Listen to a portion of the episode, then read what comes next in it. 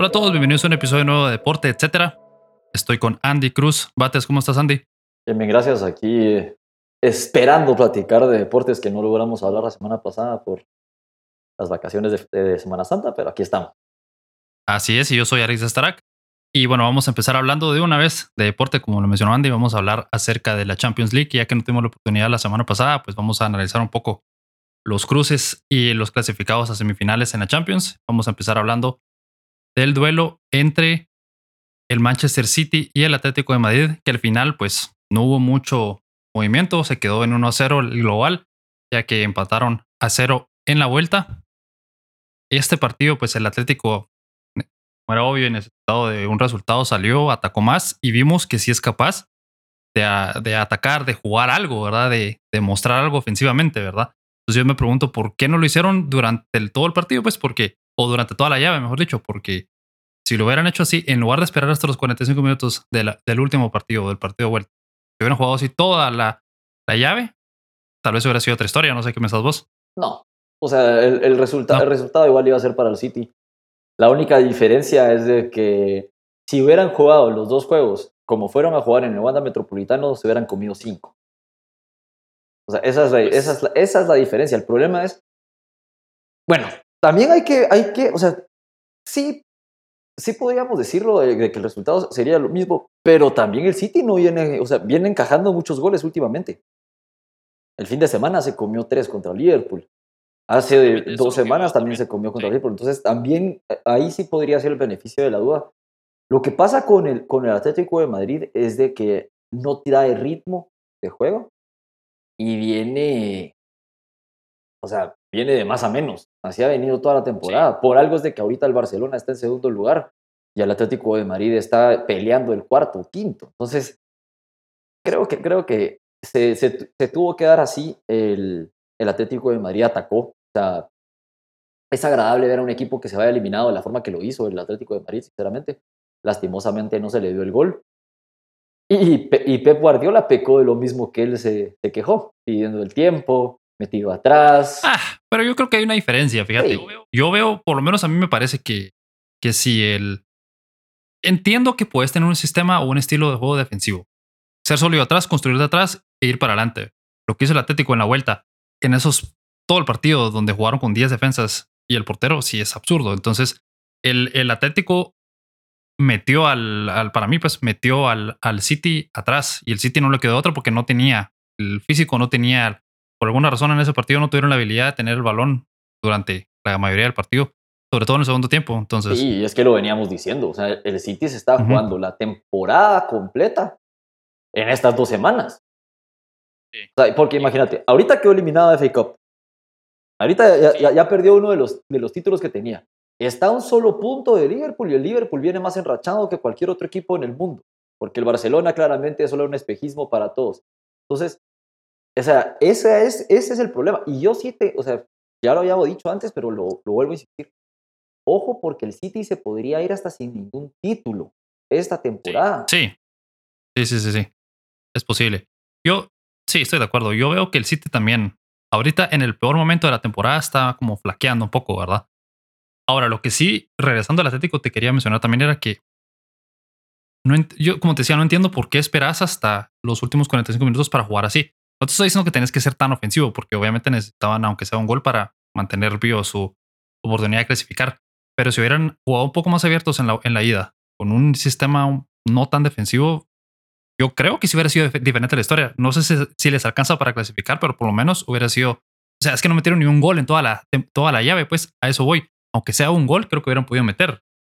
No puedes clasificar, no puedes ganar un partido si no metes goles, pues así de simple. O sea, esa es la, como el axioma o el, la esencia del fútbol es meter más goles que el rival. Entonces, bueno, pero en octavos de final tampoco fue que hayan metido una gran goleada. sí. o sea, pero metieron aunque sea un gol, pues. Sí, por eso. Que... Pero el problema es que el Atlético de Madrid, eso es su esencia. El Atlético de Madrid no ha sido un equipo que te golea. La temporada pasada la ganó. No, sí, no era el equipo más goleador de la, de la Liga Española. Y, y o sea, jamás ha sido un equipo muy goleador, a pesar de que tienen a Luis Suárez, y tienen a Joao Félix, y tienen a Héctor Herrera, y tienen a... Yo, yo, o sea, la, la, plantilla del Atlético vale alrededor de 660 millones de euros. O sea, estás hablando de es una de las plantillas más caras de Europa. El Cholo es uno de los entrenadores más que mejor pagados de Europa y aún así me vas a decir que esto es lo mejor que puedes dar el Atlético. O sea, no meter ni un solo gol. De hecho, el Cholo es el, entrenador mejor pagado del mundo. Ajá, mejor pagado del mundo, completamente. Porque, porque te ha dado una liga, o bueno, dos en, ¿qué? 12 años, 10 años que lleva. Y dos finales de Champions. Sí, no, es que eso es lo que yo voy. A eso es donde a mí me, me molesta el, el estilo de juego del Cholo en ese aspecto. O sea, como te digo, no tiene nada de malo, veo yo nada de negativo a tener un estilo de juego defensivo que te haga ganar partidos. Otra cosa es no querer hacer nada, pues fueron a, todo, toda la vuelta, toda la ida, perdón, no quisieron jugar.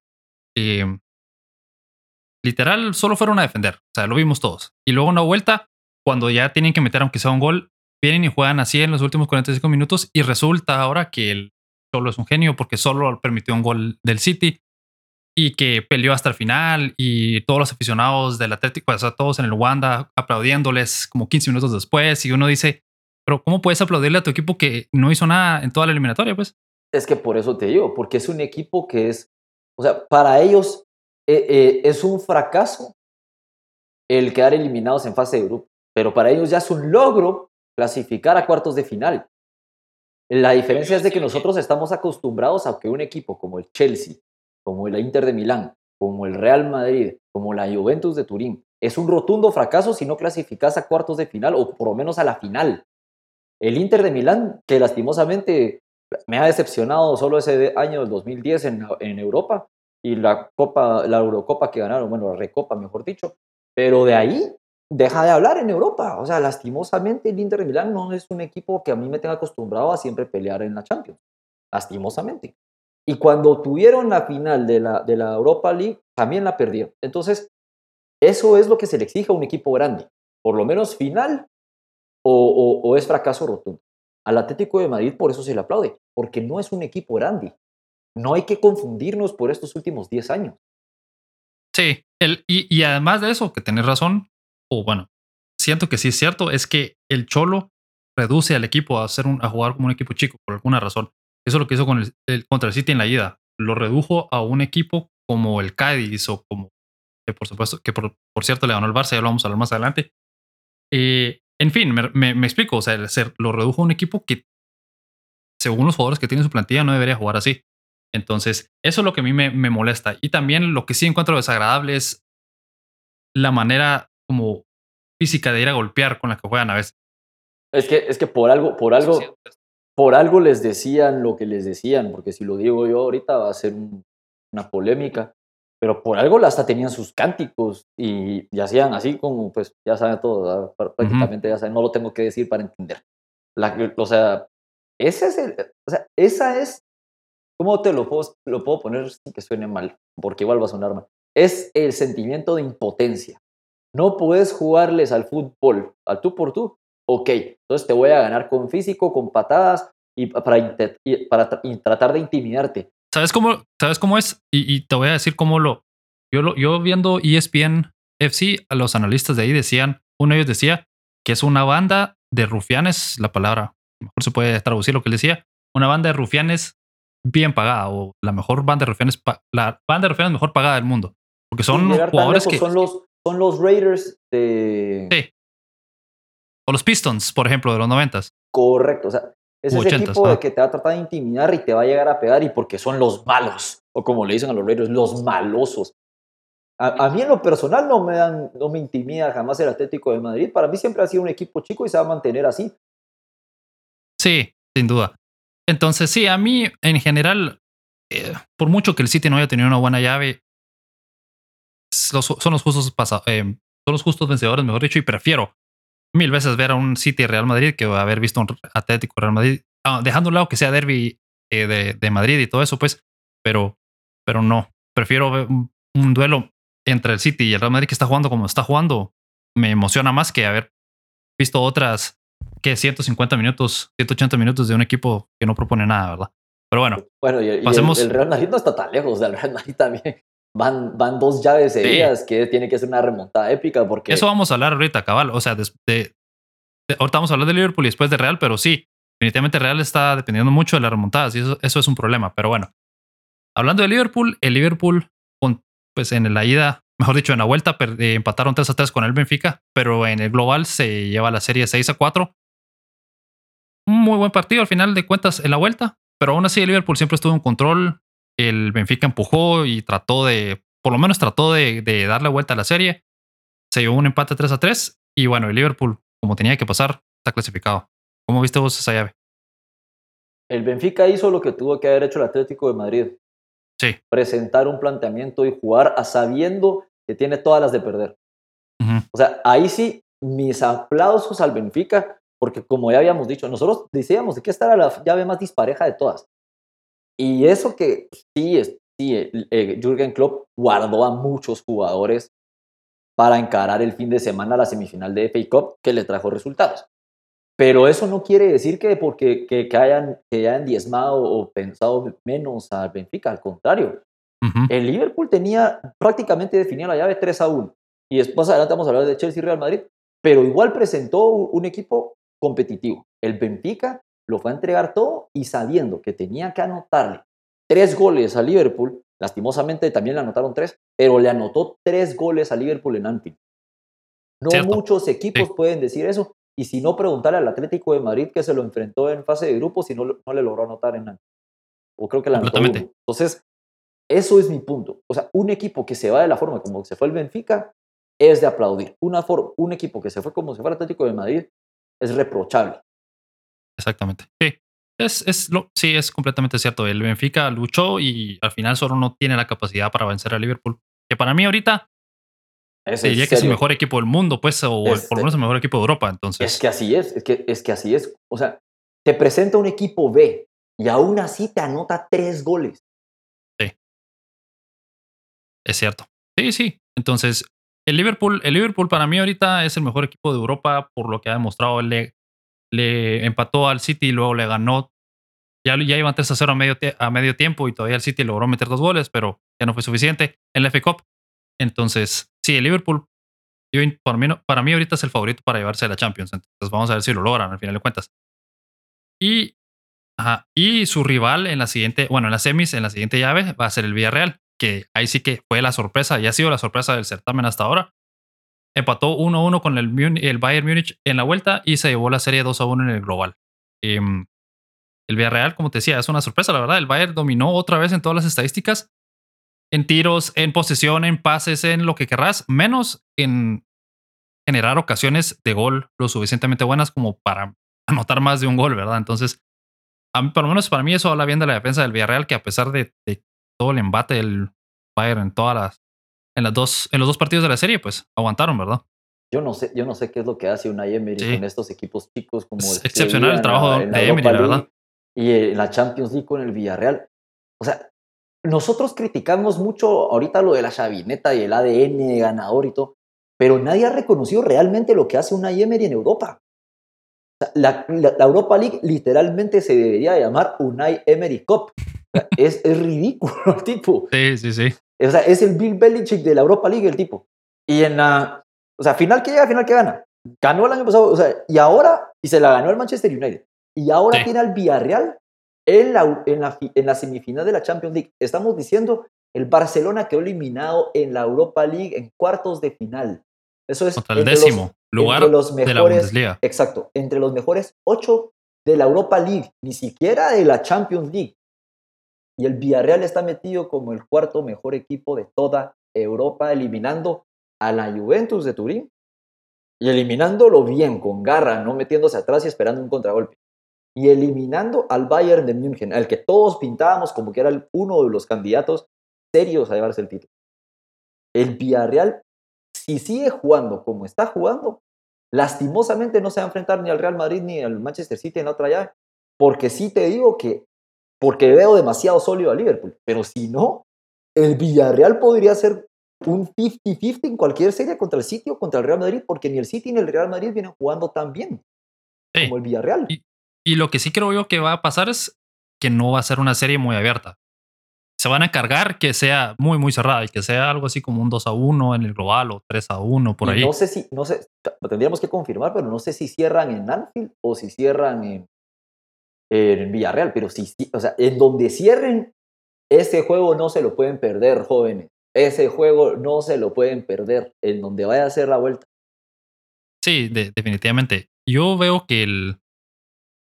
Bueno, yo, yo sí siento que el Liverpool va a clasificar. O sea, por.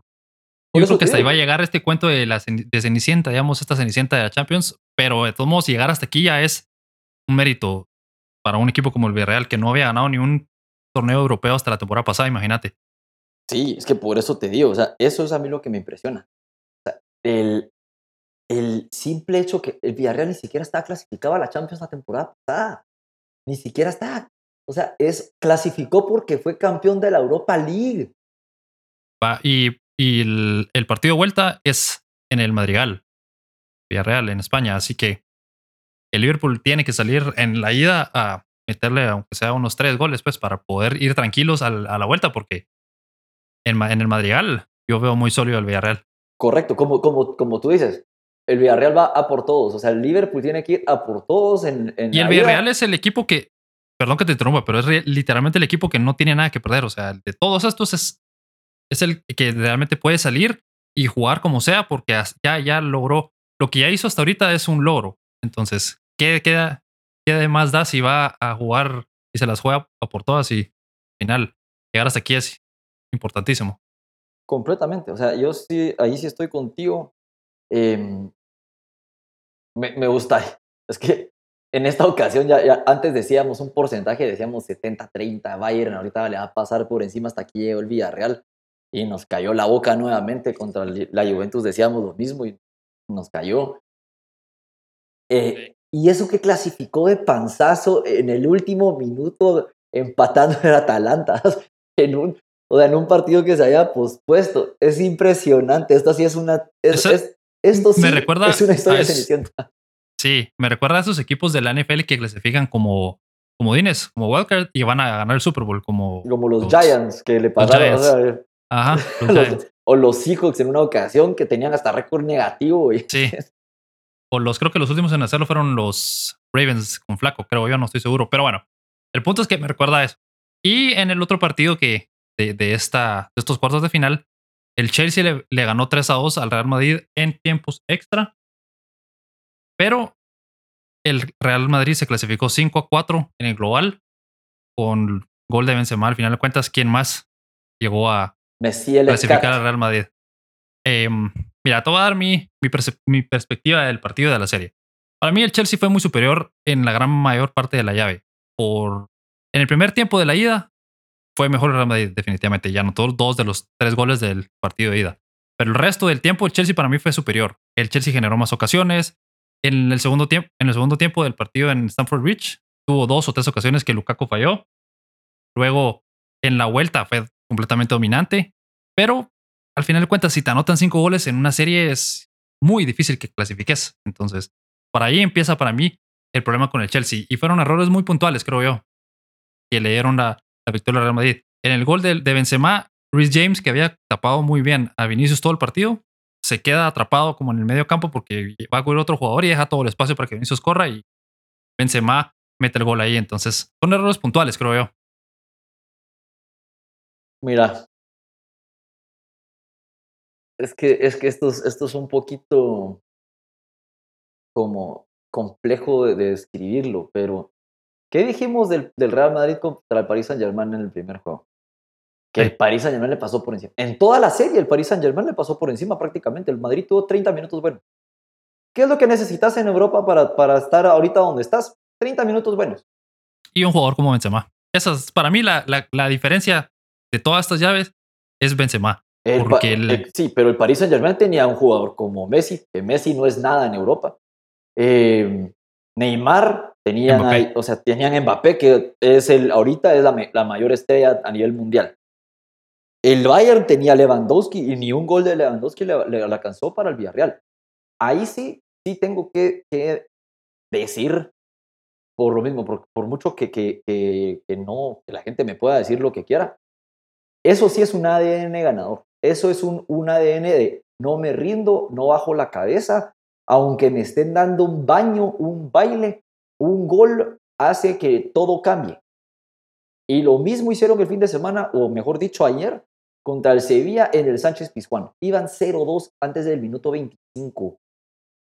¿Y qué pasó al final? Messi Lecat nuevamente, que para mí es el serio candidato al balón de oro. A no, ser de que, balón de oro. a no ser de que Messi meta un gol esta semana, ya se jodió todo. Pero esa es la verdad. O sea, sí, tenés un jugador como Benzema. Pero ¿por qué no también acreditamos lo que ha hecho Rodrigo desde la, desde la banca?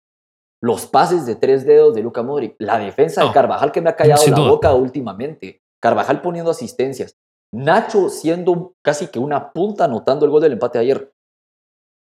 Y, a mí lo que más me impresiona de todo esto, sinceramente, es que el Madrid viene de juego, o sea, juego entre semana, juego fin de semana, juego entre semana, juego fin de semana, juego entre semana otra vez, y se mantiene, y, Ancelotti no hace mayor cambios en, en el 11 titular. Eso es Pintus. El que tiene el mayor crédito acá es Pintus, el, el fisiólogo y el fisioterapeuta del Real Madrid. ¿Por qué? Por el estado físico en el que los mantiene. Es increíble. A esta altura de la temporada pasada estaban pidiendo a gritos y todos estábamos pensando que ya no tenían gas. Ahora no sé dónde se lo sacan. Sí, es cierto. Es, tener razón, esa es parte clave de mantener a los jugadores sanos, pues porque al final son los que te hacen las cosas, ¿verdad? Son los que te juegan los partidos. Y yo veo que también hay una diferencia entre Chelsea y el Real bastante importante. Real tiene muchas individualidades que te cambian los partidos. Modric, Benzema, Courtois y, así, ¿verdad? Y el, el Chelsea tiene, es más un, un, conjunto o un equipo muy bueno, pero realmente si ves las individualidades no hay ninguno que esté tan al nivel como Benzema, pues no tenés un delantero como Benzema, no tenés un mediocampista que vos digas... Eh, tenés a Lukaku que lastimosamente nunca se logró adaptar. Sí, pero veamos que ahorita en este momento no, no está a ese nivel. Kai Havertz es un muy buen jugador, sin duda, pero es otro jugador diferente o, su rol no ha sido el mismo que el de Benzema y no te, no te ha anotado 39 goles en 39 partidos. Y así vamos, ¿verdad? línea por línea podemos ir encontrando muy buenos jugadores en el Chelsea, por supuesto, y son un muy buen conjunto, pero las individualidades son las que le han dado la victoria al Real Madrid en estas últimas jornadas. Y en, contra el PSG fue Benzema. En la ida del, del Chelsea fue Benzema. En la vuelta fue Rodrigo Benzema, pero a pase de Modric, a pase de Vinicius, que también ha sido una buena individualidad. O sea, mi punto es que no es que sea un mal equipo, ni mucho menos, pero en conjunto el esquema de Ancelotti todavía no está claro. Él sí varía cada rato de, esquema. Tuchel lo tiene bien claro y sabe bien qué quiere hacer cada jugador y qué tiene que hacer cada uno. Pero las individualidades son los que le han dado la diferencia a Real Madrid, creo yo. Sí, o sea, esa es, la realidad. Y, y, también, también que una cosa que también hay que, hay que, decirlo es que por mucho que critiquemos a Ancelotti, que a mí en lo personal no me gusta muchas veces el planteamiento de Ancelotti, así como, como lo alabé cuando fueron a Stamford Bridge y le ganaron 3 a 1 a, un Chelsea que venía enrachado en Stamford Bridge y todo, también hay que decir que el planteamiento del, partido fue exactamente el mismo que el partido de ida contra el Paris Saint-Germain. Y ahí sí estoy de acuerdo contigo. Si no hubiera sido por Karim Benzema o por Luka Modric que le pone esa, esa almohadita a Rodrigo Gómez, no estarían donde están hoy. Porque, porque si, sin los goles de Benzema, que vamos a sacar ese dato después, yo creo que el Madrid ni siquiera estaría de líder en la liga y ni siquiera hubiera clasificado y te, de, y, te digo un dato. En la Champions, el único que no ha metido. Benzema ha metido todos los goles de, en las fases finales de la Champions, menos Rodrigo solo es el único que ha metido un gol. O sea, contra PSG fueron los tres de Benzema. En la ida del, del Chelsea fueron los tres de Benzema. En la vuelta fue una Benzema y una Rodrigo. O sea, estás hablando que siete goles de los ocho que ha metido el Real Madrid han sido todos de Benzema. Entonces, hay una dependencia bastante fuerte sobre Benzema y es cierto, es el mejor jugador del mundo y es natural depender de uno de los, uno de los mejores jugadores y delanteros en la actualidad, pero hay algo ahí que es preocupante, pues. Sí, pero recordemos que lastimosamente no se le da el gol y se, se, le, se le negó en dos ocasiones, en dos postes a Vinicius Junior. Pero ¿quién también le ha puesto las asistencias a, a, Benzema? Vinicius Junior. Sí, es cierto. El rol de Vinicius ha sido importante, pero... Ha sido muy clave. Esa, esa dupla, por mucho de que nosotros eh, critiquemos a Vinicius porque no anota, ha sido clave en ese momentito. A pesar de que es un joven, creo que todavía tiene 21 años o 22. Eh, ahorita te confirmo, pero sí, es joven, pues. Entonces, sí, se le critica mucho, pero es que también tenés 21, del otro lado, 21, ok. Y tiene del otro lado a Karim Benzema, que solo estaba esperando su, oportunidad después de Cristiano Ronaldo para estallar realmente su potencial. Eso quiere decir que Benzema es tan buen jugador que él se supo adaptar y aún así ayudaba por la, eh, ¿cómo es que se llamaba? La BBC, a ganar títulos al Real Madrid y, y a ser clave en las finales.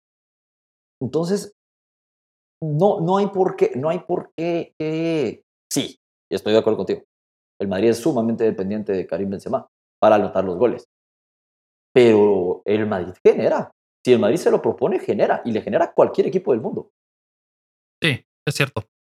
Mira, pasemos a hablar ahora de las semifinales y seguimos hablando del Real Madrid porque se van a enfrentar al Manchester City en la semifinal. Y entonces yo te digo, hablando de la dependencia del Real Madrid a Benzema, sobre Benzema, mejor dicho, yo veo que sí es problemático, por lo menos para mí, en, en Champions League, que sean tan dependientes de Benzema, porque Benzema puede tener un, un mal partido como lo tuvo en la vuelta contra el Chelsea, porque todo no fue un buen partido. O sea, fue hasta el último, en el segundo, en el primer tiempo del tiempo extra, cuando logró meter su gol, ¿verdad? Pero lo lograron minimizar bien. Y imagínate, si eso pasa en la ida, obviamente no mete los tres goles que metió y el Real Madrid no estaría aquí. Entonces, a mí se me preocupa un poco esa dependencia que hay sobre Benzema, porque, como te decía, por mucho que sea el mejor, para mí es el mejor jugador del mundo ahorita y es natural que dependas de él pero Vinicius no me genera confianza. Rodrigo sí te mete goles, pero más, es más efectivo de cambio que. siete juegos. Ajá, es más efectivo de cambio que titular. Ancelotti ha tenido que poner a Valverde de la, o sea, de, de mediocampista derecho o extremo derecho, como le quieras llamar, porque realmente no tiene otras opciones, ¿verdad? Y Bell no es confiable, Hazard no existe. Me, explico, ahí vamos eh, eh, nombre por nombre, ¿verdad? Sí, esa, esa parte te la entiendo bien. Pero a ver, ¿Qué sucedió en la Champions League cuando el, cuando el, Atlético de Madrid llegó a la final contra el Real Madrid? ¿Quién fue el que batió el récord en la historia de mayor cantidad de goles en, fases finales? Cristiano Ronaldo. Porque el Madrid, a pesar de que tenía Beo, tenía Benzema, tenía un cross que todavía volaba, tenía Modi que todavía volaba. dependían muchísimo de los goles de Cristiano Ronaldo. Es exactamente lo que está pasando ahorita. La única diferencia es de que Benzema no se llama Cristiano Ronaldo. Bueno, pero la diferencia es que tenías a Benzema, a Bel en su mejor momento, tenías a Modric, a Kroos que estaban más jóvenes, tenías a Sergio Ramos incluso que se vestía de héroe. Ahí es donde yo veo, si comparas nombre por nombre, yo creo que Vinicius no está al nivel de Benzema, pues. No, pero, pero, pero en ese entonces, o sea, el, en ese entonces, Isco para mí nunca tuvo el, nivel de, de, ninguno, de, ni de Modric, ni de Kroos, ni de Casemiro que estaba empezando, Casemiro todavía no era lo que es hoy. Eso es, y, y Keylor Navas, no, o sea, era bueno, pero no es como está Courtois ahorita. Y estaba Sergio Ramos, pero también estaba Pepe, que Pepe lo único que hacía era pegar. Alaba es mucho más técnico, es más ofensivo. El único, o sea, como te digo, son, son piezas, piececitas claves que si lo ponemos así, como que a tú por tú, están respondiendo a la, hora, a la hora que deben responder. No necesitan dar 180 minutos de estrellato, necesitan 30. Y si, el, y si el Manchester City sufrió tanto en la vuelta contra un Atlético de Madrid que no tenía nadie, no estaba presentando fútbol solo patadas, el Madrid se puede aprovechar de eso.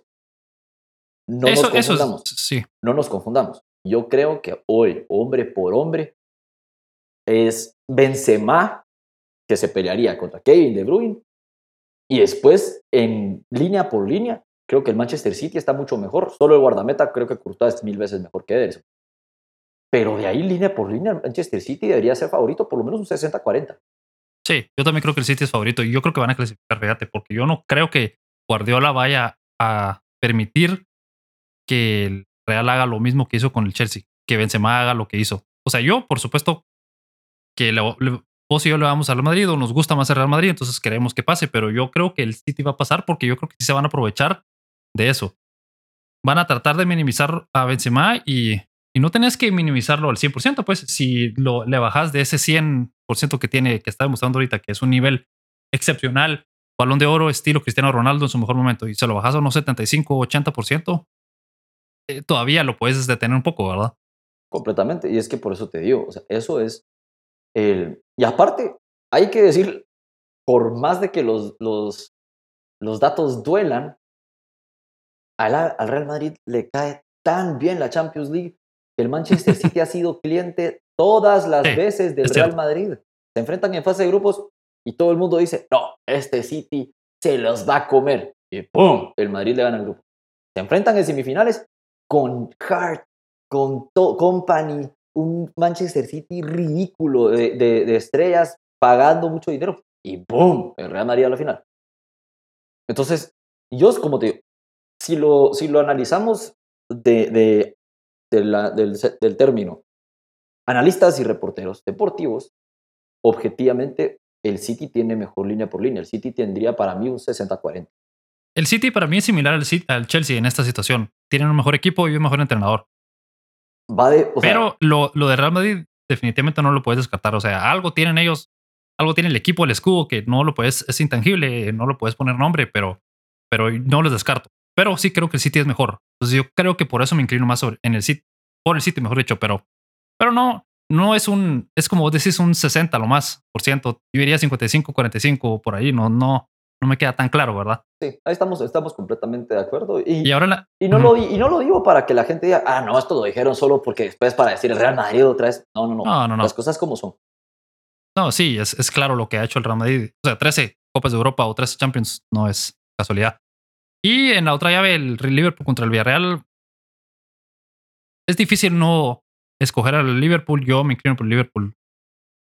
Tampoco vamos a ser tan extremos de 70 o 75, lo que sea, pero un 60, 65 sobre 40, 35%. Entonces yo creo que Liverpool la final para mí va a ser inglesa, Liverpool City.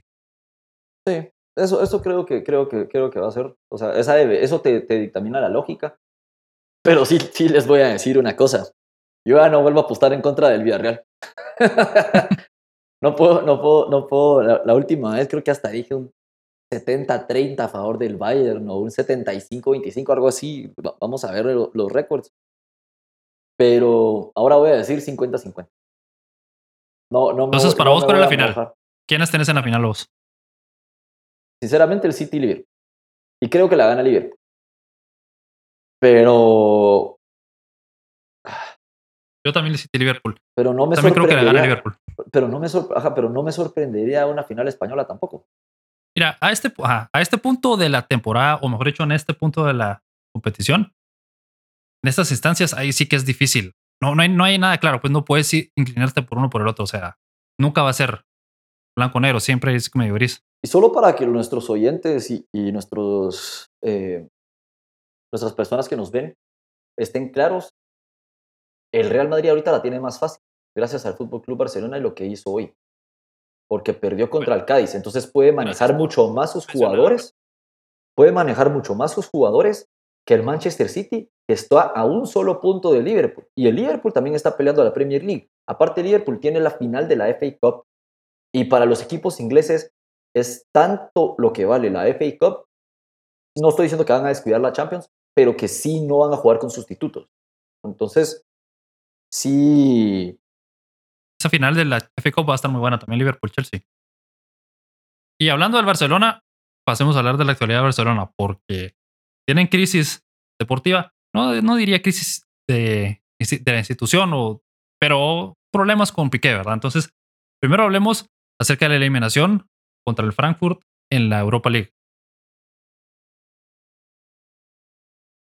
En la ida quedaron 1-1, en la vuelta perdieron 3 a 2. Ese 3 a 2 es bastante, bastante engañoso porque el Frankfurt fue mejor en la ida, metió tres goles y el Barcelona metió los dos goles en minuto 90 más, ¿verdad? 91 y 90, 94. Entonces, eh, bueno, creo que el, segundo gol fue como el 97, algo así. Sí, los dos goles fueron después del minuto 90. Hay que recalcar que el Frankfurt es el décimo lugar de la Bundesliga. Acabamos de ver al Bayern eliminado por el Villarreal y estamos hablando que Barcelona no pudo contra el décimo de la liga en la Bundesliga. Y las palabras de Xavi, que ya ahorita la vamos a discutir, no estoy para nada de acuerdo, son, no es fracaso, lo hemos intentado. La palabra fracaso les gusta mucho a ustedes, los periodistas, pero nosotros no lo contemplamos. Lo hemos intentado, es una competición. Si les gusta la palabra fracaso, que haya aprendizaje, pero no lo veo así, sino como una decepción muy grande y el objetivo de entrar en Champions sigue intacto en la liga. Pues la última vez que, o me lo acabas de recordar hace un rato, pero ganar la Europa League te clasifica a la Champions directo, ¿no? Correcto. O sea, Em, lo que pasó es que, ¿sabes qué fue lo que pasó? Ya me recordé. No regaron el Camp ese, entonces el césped estaba nuevamente mal. ¿Qué hubiera pasado? ¿Qué hubiera pasado si el césped hubiera estado muy bien o a la talla de un club tan grande como el Fútbol Club Barcelona en Frankfurt? Se comen ocho goles. ¿Otro 8-2? No, ¿ah? Eso es, eso es, perdón, pero perdón para todos los Barça lovers, pero bullshit. I call your bullshit. Eso no puede ser, no puedes meter excusas ridículas. Y sinceramente me gustó muchísimo la respuesta, y no es porque sea el Real Madrid, sino porque me gustó muchísimo la respuesta de Ancelotti de qué bonito que para ustedes una exigencia sea jugar bien. Para otros la exigencia es ganar título. Exactamente. Y no, no entiendo cómo Xavi puede decir que no es un fracaso. O sea, es un fracaso. Es, punto final. Perder los puestos de final de Europa League contra el décimo lugar de la Bundesliga, que acaba de perder ahorita el fin de semana es un fracaso. Y no, tu mayor, no, no, mayor logro, ¿sabes cuál va a ser? Y, y, de un solo, si querés, les damos su, su trofeito a todos los del Barcelona. Haberle ganado al Real Madrid 4-0, eso es un espejismo, lo dijimos acá, ya estaba presupuestada esa derrota, no se engañen jóvenes, no se engañen, yo se los dije, es un espejismo y está presupuestado. ¿Por qué? Porque el Barça toda la temporada es un equipo chico. Esa es la verdad, toda la temporada ha sido un equipo chico. Sí, definitivamente. Eh, esta temporada ha sido un equipo chico. Y, mira, para los aficionados del Barcelona, pues es lo que es. O sea, hay momentos donde este equipo está bien, hay momentos donde está mal. Ahora, lo que sí me parece que ha sido exagerado fue, bueno, no me parece, fue exagerado la respuesta de todos los medios con el Barcelona y desde la victoria contra el Real Madrid en el clásico, el 0-4 en el Bernabéu, ¿qué ha pasado con el, el Barcelona? Eliminado Europa League, eliminado, ya eliminado después de lo del fin de semana, o lo de hoy, perdón, de la liga, ya no tiene oportunidad. Fuera de todas las competencias, lo único que está peleando es por terminar en puestos de Champions. Están empatados en puntos con el Atlético y con el Sevilla ahorita. Mientras tanto, Real Madrid está clasificado a semifinales de Champions. Está a 15 puntos en primer lugar en la liga y pues ya no está en la Copa del Rey, pero bueno, está peleando por un doblete. O sea, estás hablando que ese punto de inflexión en teoría de la temporada para el Barcelona, en donde ya habían regresado y donde le anunciaron al mundo que estaban de regreso con la chavineta, no, no fue así. Fue un punto de inflexión para, para abajo. Y pasaron de estar a, ¿cuántos eran? 10 puntos, 9 puntos del Real Madrid. Ahora están a 15 otra vez. Entonces. Completamente. Y es que ahorita les voy a dar este dato. Solo escuchen este dato. Así, si quieres seguir dando tu opinión en lo que encuentro este dato, pero vas a ver lo que es literalmente Xavi. Para, para que no se engañe la gente. Y mira, yo, yo lo yo puse eh, comentando en redes sociales, ¿verdad? Yo yo analizaba las situaciones con el Barcelona y, ponía, es cierto, el Barcelona tiene, podrías decir que jugadores para poder tener un futuro muy bueno. Tiene a Pedri, tiene a Gaby, tiene a Ferran Torres, tiene a Aubameyang, que no es joven, pero todavía es efectivo. Piezas que puedes ir comprando, o sea, tienen que reforzar la defensa, definitivamente tienen que reforzar el medio campo, pero a lo que voy es que tienen, por lo menos en el papel, una plantilla fuerte para competir de aquí al futuro. La diferencia es que Real ya está aquí, ya es hoy, ya, ya es una realidad. Y entonces, a veces no, no, no, eh, no, se entiende por qué se exagera tanto o, o no sé, Xavi celebra las situaciones cuando, en la, fin de semana pasado cuando le ganó al, no me acuerdo quién fue el que ganó el Barcelona, pero celebraron el gol en el último minuto como que si hubiera sido contra Levante. contra Levante, sí. Ganaron 3 a 2, si no estoy mal. O sea, Solo, solo, escuchen este dato, así bien rapidito. Xavi en su, o sea, en su primer como temporada tiene un porcentaje de victorias del 53%. Ronald Kuman, al que todo el mundo ya enterró, tenía 58% de porcentaje de victoria. Quique Setién, en el 2020, 64% de, de victorias. Ernesto Valverde y Manolas, 67% y Luis Enrique el 76%. ¿A dónde llegaron todos estos entrenadores en la Champions League o en la Europa League? ¿O cuántas ligas ganaron? Creo que solo una. Eh, de ahí, Xavi es el peor entrenador en lo que va de los últimos 20 años del Fútbol Club Barcelona, jóvenes. Sí. Eso tomando en cuenta solo los números de él. Particularmente. Y yo no sé, yo no, yo no siento que haya que ser tampoco tan duros con Xavi ahorita porque el equipo realmente no es bueno. Y, y tener razón en lo que lees, porque los números no mienten, y al final de cuentas son lo que son. Pero, pero también hay que llamar las cosas como son. Tuchel, cuando perdieron contra el, Real Madrid 3 a 1, salió en la conferencia de prensa de la Champions y dijo: Miren, está muy difícil que clasifiquemos. O sea, no creo que vayamos a clasificar. La tarea es muy difícil. Ya probablemente estamos fuera. Lo dijo después en la conferencia de prensa después del partido. No, no se escondió, dijo la verdad. Dijo que iban a ir a pelear, fueron a pelear y se quedaron fuera, como él mencionó. Y no, no es que él tenía una mentalidad perdedora, solo él aceptó como era la realidad. Y después viene Xavi y no puede decir, sí, es un fracaso, o no tiene que decir es un fracaso, pero decir, ¿crees que es un fracaso? Él dice que la, la, palabra fracaso les gusta a todos. Pero entonces, ok, decís, la verdad es que esta temporada ya sabíamos que no lo íbamos a lograr ganar todo. Eso es un proceso en el que el próximo año, porque eso sí, como Diego lo ha dicho, y le tengo que dar a él el, el crédito, Diego Ortiz lo ha dicho, el Barcelona logró hacer en una temporada lo que muchos equipos no han logrado en una década como el Manchester United, como el Milan, como equipos grandes. El Barcelona otra vez tiene al, al, Barcelona, eh, bueno, Xavi, al Barcelona en, segundo, en la segunda posición de la, de la Liga Española. Y un equipo que sí promete, o sea, sí ilusiona porque juegan bien de vez en cuando. Lo que pasa es que son un equipo chico. Así como te metieron cuatro en el Bernabéu, en un, un partido presupuestado, y le metieron cuatro al Atlético de Madrid, que no era nadie, porque no ha sido nadie, es lo que la gente, y lo he repetido en los últimos, creo que tres episodios, que la gente no ha realizado, es que no es de que el Barça está segundo porque ellos quieren, es porque los otros equipos se han caído por tratar de mantenerse en sus copas o por tratar de mantenerse. El, Sevilla, la Real Sociedad, el Betis, el Atlético de Madrid, todos se han caído. No es de que el Barcelona lo único que ha hecho es mantenerse constante y rescatar una que otra victoria o un empate. Los otros equipos caen derrotados. Y el jueves se enfrenta a la Real Sociedad y el Barcelona. La Real Sociedad tiene 55 puntos, el Barcelona 60. En Anoeta. Lo único que tiene, la única ventaja para el Barcelona es que tiene un partido pendiente con respecto al Sevilla y al Atlético de Madrid. Entonces, pero si perdieron con, el puesto 17, que es el Cádiz, el Rayo Vallecano puede. Ahorita no, o sea, no sé. No, definitivamente, pero ahí sí que ese partido extra les puede dar la ventaja en, en la pelea por el puesto de Champions, ¿verdad? O el segundo lugar al final de cuentas.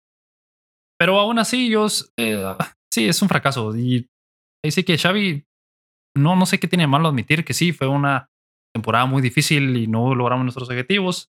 Pero después de decir que lo intentamos, todos los equipos lo intentan. Todos los equipos que salen a jugar intentan ganar. O sea, nunca ha habido un equipo que no lo intente, excepto el Atlético de Madrid. Entonces, entonces, no, no me parece que yo, esa, esa sea una justificación como para decir no es un fracaso porque lo intentamos. Que sí. Es como que saliera hoy el, el suponete que el, ¿quién? El Sevilla ayer que perdió 3-2. Que haya Lopetegui salido a decir, no, es que nosotros ya sabemos que vamos a perder. Sí. Oh, y además decir que su objetivo es quedar entre los cuatro primeros puestos de Champions League cuando tenías la posibilidad de clasificar a la Champions, porque lo tuvo contra el Benfica en, la fase de grupos, ya estaba él ahí. Cuando tuvo la posibilidad de ganar la Europa League, cuando tuvo incluso, pudo haber peleado más por la liga, entonces no, no sé, me parece que ese, ese tipo de mentalidad, como vos decís, es de un equipo chico. Son los, los clubes como, ¿qué te digo yo? Em, la Real Sociedad, el Villarreal, incluso el Villarreal está séptimo ahorita en la liga no es que el Villarreal sea un equipo chico ni la Real Sociedad, pero son ese tipo de equipos son los que van a pelear por un puesto de Champions, no por una liga o no por una Copa Europea. Entonces. ¿Y por qué? Porque en la Champions aprovechan al máximo porque no tienen nada que perder y por eso el Villarreal está en semifinales y está en séptimo en la liga. Sí. Y hablando de, bueno, de resultados, pues hoy perdieron contra el Cádiz, estamos hablando lunes, entonces fue la derrota contra el Cádiz 0-1. Em, yo ponía también en las redes sociales, en Twitter decía, el Real Madrid le remonta, y lo mencionaste vos, le remonta un 0-2 o un 2-0 al Sevilla. Gana 3-2 el partido. El, el Barcelona no es capaz de remontarle un 0-1 al Cádiz que va en el puesto 16 de la liga. Entonces ahí es donde ya ves la diferencia real. ¿Cuál es la diferencia verdadera entre el Real Madrid y el, y el Barcelona? No es un concepto eh, intangible o abstracto de jugar bien, es los resultados, ganar partidos. Punto final, esa es la diferencia. Correcto. Lo que sí tengo que acreditar al Barcelona, y eso se lo, eso podría ser su mayor logro en toda la historia, es la masía. O sea, ¿qué jugadores los quedan sacando de la cantera? El Real Madrid no tiene muy buena cantera, nunca la ha tenido, y creo que no lo va a tener. Pero porque su scouting, es que para mí no es muy bueno. En cambio, el scouting del Barcelona es, es ridículamente bueno sin importar el presidente. Pero ahí recaemos a lo mismo. Lo que pasa es de que el Barcelona nos acostumbró a ser un equipo grande, entre comillas, por la era Messi y la era Ronaldinho y la era Ronaldo Rivaldo. Pero en todas esas eras ganaban una, una liga o una copa, pero copas de Europa llegaron hasta que llegó Messi. Y, una con Ronaldinho. Y una con Ronaldinho. Entonces, ¿pero y qué? O sea, si ponemos a, el Barça, el Barça dice que tiene más títulos que el Real Madrid porque tienen como 20 Joan Gampers. Y más Copas del Rey, que no es que sea una competencia que no importe, pero... Sí, no es una FA Cup, no es una FA Cup que esa sí tiene peso en Inglaterra, suponete. Entonces, hay, que decir, hay que decir sinceramente que, que el Barça no, no es o no ha sido a través de la historia un equipo grande.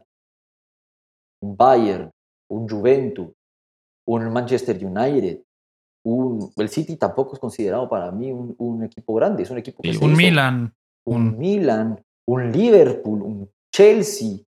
O sea, mm. aunque el Chelsea también con Abramovich fue que empezó a relacionar más. Yo, yo, yo, pongo equipos grandes como el United, el Real Madrid. Hasta el, Ajax te lo meto como equipo grande. Sí, el Ajax, el Liverpool.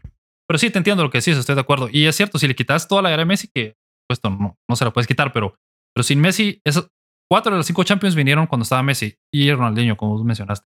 Entonces, y eso fue en las últimas 20 eh, años. No estamos hablando de hace. No fue como el Real Madrid que hace 50, o sea, 70 años, perdón, ya tenías, ¿qué? Cinco Champions. Sí, la ventaja es de que supongamos o cinco al Barça, al Barça le, le, encanta, pues a los fanáticos de Barcelona les encanta decirlo de la de Messi, por eso les estoy dando el, el crédito. Pero que no se les olvide que el, Real Madrid ahora tiene una Champions más desde que empezó Messi.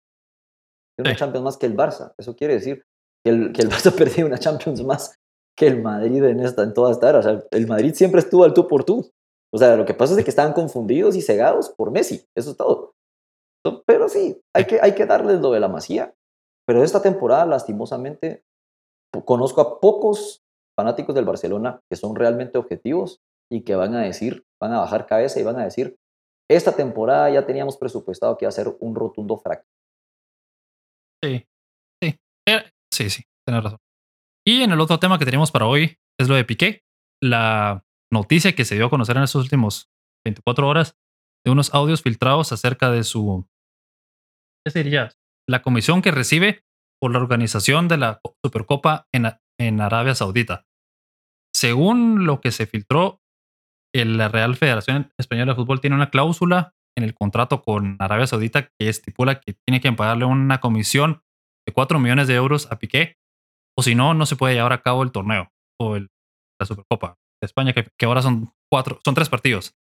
Entonces, mira, para mí eh, parece que no es nada ilegal, que esto no es legal, solo es una comisión, pero, pero suena, a mí me suena muy parecido a los sobornos que habían o que hubo durante los, desde el 1990 hasta el 2014, 2015 en la FIFA, en donde ciertos funcionarios de la CONCACAF, la Comebol, de Guatemala, por ejemplo, en fin, de diferentes confederaciones de la FIFA, exigían un soborno para vender los derechos de transmisión a compañías de marketing. ¿Y qué hacían? Les decían, mira, eh, necesito que me des una parte a mí o una... Y, y, los, y las compañías ya tenían dentro de su presupuesto ese, ese soborno al final de cuentas. Yo no estoy acusando a, a Piqué de que lo sobornaron, pero me, me, parece muy, muy similar, porque le están diciendo que sin ese pago a una figura, Piqué no pueden llevar a cabo el, el certamen. Entonces, parece extraño. déjalo extraño. O sea, ahorita salió Piqué declarando de que él cree que todo lo que han hecho es legal. Él quiere dar la cara porque no tienen nada que esconder. Eso para y dice, y, dice que no entiende. Eso para mí es una persona cínica, es una persona que sabe realmente lo que hace y que él está diciendo, no tengo nada que esconder porque inmediatamente está con el cuchillo aquí diciéndote, tú sabes que yo te amo. Sí. aparte, es, la Supercopa para mí siempre fue una completa ridiculez. La Supercopa de España ahorita que empezó, en, sí, empezó en Arabia Saudita, empecemos porque ¿qué, qué, qué haces jugando en Arabia Saudita? ¿Es un show? Entonces, ¿cómo, puedes, Es el dinero. podés, exacto, cómo podés darle seriedad a una copa que se está jugando en otro país que no es el tuyo, cuando supuestamente es de la Real Federación Española de Fútbol? Eso es patético. Empecemos por ahí. Luego, que tiene que clasificarse sí o sí el Barcelona, el Real Madrid, cuando el Real Madrid del año pasado no ganó nada, no tuvo que haber clasificado a la Supercopa. ¿Y qué pasó? Ganó la Supercopa. o sea, el Athletic de Bilbao, que, que, que, llegó a ser, a ser, finalista de la Copa del Rey, clasificó a la, a la, a la Supercopa. Esas son el tipo de cosas que yo no comprendo. Y ahí es donde entra el... Te tiro la pelotita de... Nosotros vamos a dar la cara. Estás dando la cara, estás dando la cara de payaso, brother. Sí. Y él dice que no entiende cómo es un conflicto de interés. No. Y, le, y, y Mr. Chip, Alexis eh, Martín Tamayo, le dijo: Es que es muy sencillo. Del otro lado, el presidente Rubiales de la federación se va a sentir tal vez en la necesidad de favorecer a tu equipo, favorecerte a ti, porque siente alguna gratitud por lo que has logrado con este nuevo contrato. Y es que es sencillo, o sea, si yo te doy, yo hago algo por vos, vos tal vez vas a sentir que me quieres recompensar o que me quieres devolver el favor. Así de simple, o sea, no es más que eso, no, no, no, no hay que analizarlo más. Entonces, que Piqué, que aparentemente o, o, es un muy buen empresario, es una persona inteligente, es una persona que sabe hacer cosas con lo de la Copa Davis, eso ha sido un buen negocio y todo lo que querrás. Lo que hizo con la Ligue 1, cuando Ajá. se fue Messi, reventó todo el, el streaming en, en España Sí. porque se encargó de que en toda Cataluña y Barcelona, él se iba a encargar, y en España, si no estoy mal, solo él podía transmitir, solo su plataforma podía transmitir la liga francesa. Sí, es un muy buen empresario. inteligente para esas cosas, salís declarando cosas tan estúpidas. Y, y Mr. Chip le decía, Perdón, se me fue la palabra. Mr. Chip le decía, eh, eh, Gerard le dice, puedes hacer millones de cosas, no tenías que hacer esto. Esto, de todo lo que puedes hacer, mm, da lugar a todo este tipo de situaciones. Es que es cierto, o sea, podía meterse en mil y un negocios si quería, pero ¿por qué meterse en esta situación en donde gracias a él, que es un jugador en activo de un club que compite en esa competición, valga la redundancia, con el presidente de su federación, entonces es, es entendible que haya un conflicto de interés. Entonces, mira, yo no, yo no sé si es, no, no es ilegal aparentemente lo que hizo, y, pero sí te deja una sensación así de como sucio, de como, como, y no es, un, no es una persona que necesite el dinero, pues. No, mira, eh, por experiencia hay lugares en donde uno practica deporte a nivel amateur en, en Guatemala y donde muchas veces te enfrentas a equipos o en tu propio equipo hay personas que puede que sean los dueños de la liga o que son, que son los que le pagan a los árbitros y todo, y se nota ese favorecimiento. Sí. Pero estás hablando de, de una liga amateur, amateur por eso, con... imagínate, si, si pasa, en, o sea, ese es mi punto. Ah, sí. En una liga amateur, ¿qué esperas en una, en, una, en una cosa, en un show, porque eso es un show, donde te van a dar una comisión de 4 millones por 6 años, donde ya cobraste 8 millones y todavía te quedan tranquilos 16 millones que te van a pagar? Sí, es cierto. Porque el contrato ya está firmado. Sí. Entonces, si, si a ese nivel, a este nivel tan pequeño, sucede cuando uno paga para ir a practicar el deporte, a ellos que les pagan, o sea, Piqué tiene un contrato, creo que es el, el, mejor pagado, o es el segundo mejor pagado de toda la plantilla de Fútbol Club Barcelona. ¿Qué necesidad tenía de hacer esto? Ninguna, ninguna. Por eso es que es, es incomprensible. Pero bueno, cuando llegamos al final del episodio, podemos seguir analizando esta situación cuando tengamos más información en el siguiente episodio. Vamos a hacer un Gracias, espacio Andy. en Twitter. Sí, deberíamos hacer un espacio en, en, a lo largo de la semana para hablar de eso cuando ya tengamos más información y veamos qué sucede. Gracias, Andy, por estar con nosotros. Gracias a todos por escucharnos y nos vemos en el siguiente episodio.